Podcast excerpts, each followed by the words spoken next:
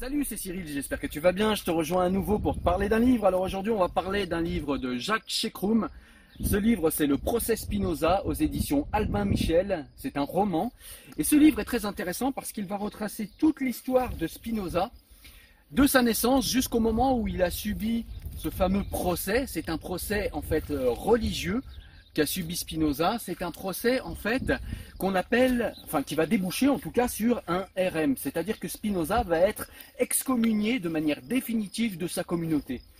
Et ça c'est très intéressant parce que, eh ça va signifier, en tout cas du moment euh, où Spinoza euh, est né et puis tout ce qui va lui arriver dans son enfance, dans son adolescence, et puis euh, tout ce qui va lui arriver à la mort de son père, hein, vous verrez comme, comme tous ces éléments sont importants dans la vie de Spinoza, ça va nous permettre de comprendre comment Spinoza est arrivé d'un homme très intelligent, qui connaît les écritures saintes par cœur, qui a passé son temps à étudier la Torah, qui est promis à un bel avenir de rabbin, eh bien comment un homme pareil va finalement finir par devenir l'un des plus subversifs libres penseurs du monde?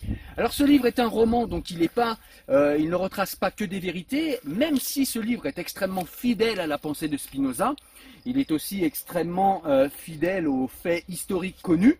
Mais il y a euh, des passages qui sont romancés, là où il y a des trous dans l'histoire de Spinoza et de ce qu'on sait de Spinoza. Donc voilà, c'est un livre vraiment très très bien pour ça, parce que, bah, comme je l'ai dit, il respecte la pensée de Spinoza. Donc pour ceux qui ne connaissent pas Spinoza, ça permet de connaître sa pensée et de s'initier à sa pensée en douceur, en tout cas la pensée qu'il avait envers les religions, la pensée qu'il avait, la pensée critique hein, qu'il avait envers euh, tous les monothéismes au final. Tout est initié là. Ça permet de comprendre aussi pourquoi il a été exclu de sa communauté et ça permet de comprendre comment euh, Spinoza le futur rabbin, est devenu un des plus grands penseurs de la liberté de penser, de la liberté religieuse de tous les temps. Et en plus, euh, la pensée de Spinoza, je trouve, est hyper actuelle aujourd'hui, où on voit bien, il y a des débats autour de la laïcité, plus personne ne sait précisément ce qu'est la laïcité.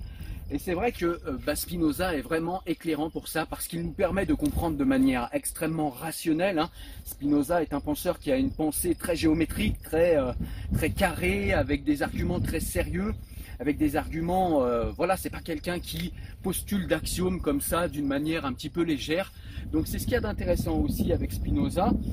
Et s'initier à sa pensée avec ce livre est vraiment un réel plaisir. Je trouve que l'auteur écrit bien, il rend euh, la vie de Spinoza extrêmement vivante. On est bien dans l'époque, on est bien euh, dans les conversations d'époque, dans les questionnements d'époque. On garde aussi les vrais noms des gens qui ont euh, eu des interactions avec Spinoza. Donc voilà, un vrai bon livre sur Spinoza, un vrai bon roman pour vous faire découvrir la vie et la pensée de Spinoza. Donc un livre que j'ai beaucoup aimé, qu'évidemment je vous conseille, un livre qu'il faut impérativement vous procurer, même si vous euh, connaissez Spinoza et si vous connaissez sa pensée, honnêtement c'est un roman qui va être agréable pour vous de lire. Vous allez y retrouver la pensée de Spinoza, vous allez y retrouver tous les éléments que vous connaissez déjà, mais avec une part de roman qui est très intéressant, qui est très bien faite, je trouve, qui ne dénature pas la pensée ou la vie de Spinoza telle qu'on la connaît, euh, de ce qu'on en connaît aujourd'hui en tout cas. Donc voilà, vraiment un très très bon livre que je te conseille. Moi je te dis à très bientôt sur euh, les réseaux sociaux, sur la chaîne YouTube, sur la nouvelle chaîne aussi dont je t'ai parlé où on va parler uniquement de livres.